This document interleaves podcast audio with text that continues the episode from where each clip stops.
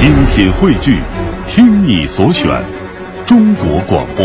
radio.dot.cn，。各大应用市场均可下载。天下公司直播继续，刷新朋友圈，观点齐分享。接下来呢，我们有请经济之声观察员李欣带来今天的话题：公司的颜值秘密。颜值这是现在特别火的词儿，是的是我跟我们九零后的实习生学的啊。呃，颜颜值呢，显然是现在网络当红词汇。解释一下哎，啊就它表示呢，就是这个叫容貌的这个英俊或者靓丽的这个数值。美度说白了就是漂亮度。哎对那么据说呢，这个词呢是从这个脸的日本汉字，日本有很多平假名、片假名嘛，日本汉字里来的这个脸，完了叫颜。其实，在中国古代汉语里啊，这个颜这个字就远比脸这个字要更常用。你看咱们经常用的词，比如容颜、颜面。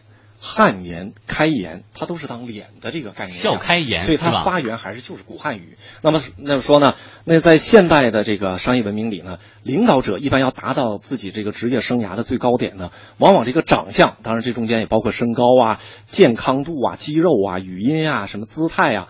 这个长相往往跟成就一样重要。那么，一名典型的这个首席执行官呢，一般身高呢往往超过六英尺，大概就一米八三，嗓音低沉，举止端庄。除了有一头浓密、什么光泽、泛着灰白的头发外，还要有一副与他的这个年龄相匹配的、相当健健康的这种体魄。那么这这种大佬呢，坐在这个大办公桌的后面，叫端正舒展，与下属交谈的时候呢，挺拔伟岸，一开口呢，这个抑扬顿挫，不容置疑。这往往是咱们心目中这个成熟的首席执行官的这么一个形式。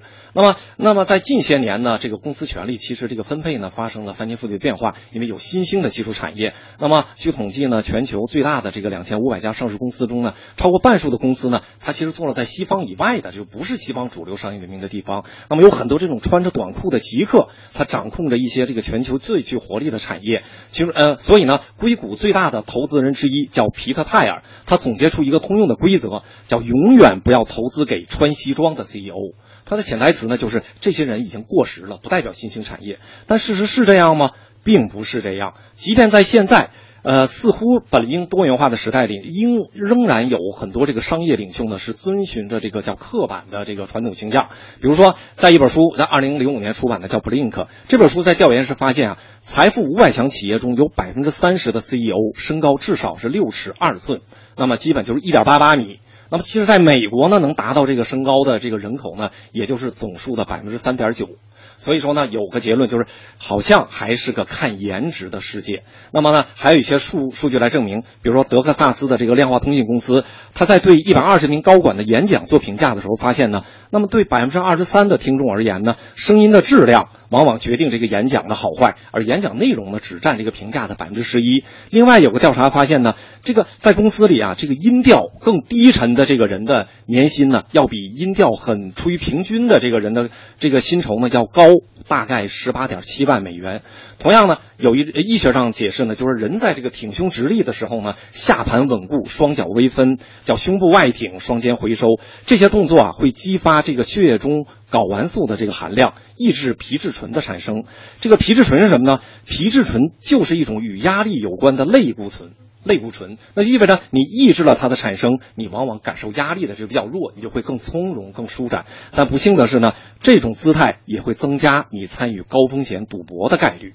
所以呢，在这种情况下呢，就现在研究者就发现，新兴市场大型跨国公司的这个崛起呢，并没让原来这种叫看颜值的这种传统的形象呢有多大改变。那么这些新兴公司的领导者呢，他一旦要是成功以后呢，他也是西装革履，用西式的腔调进行业务对话，把自己的孩子送到哈佛商学院，让自己的孩子学到更像是一个这种西式的管理者。而且呢，他们一旦发展到一定的规模，就会兴致勃勃地抛开前面说的泰尔的用人准则，而而是什么呢？就是不是不给这个。不投资给这个穿西装的 CEO，是往往从这个看你西装的这种体面程度来判断你的成功度。所以呢，这种情况呢，让我们又想到另一句名言，就是一个世纪以前啊，这个奥斯卡·王尔德曾经戏言，叫什么呢？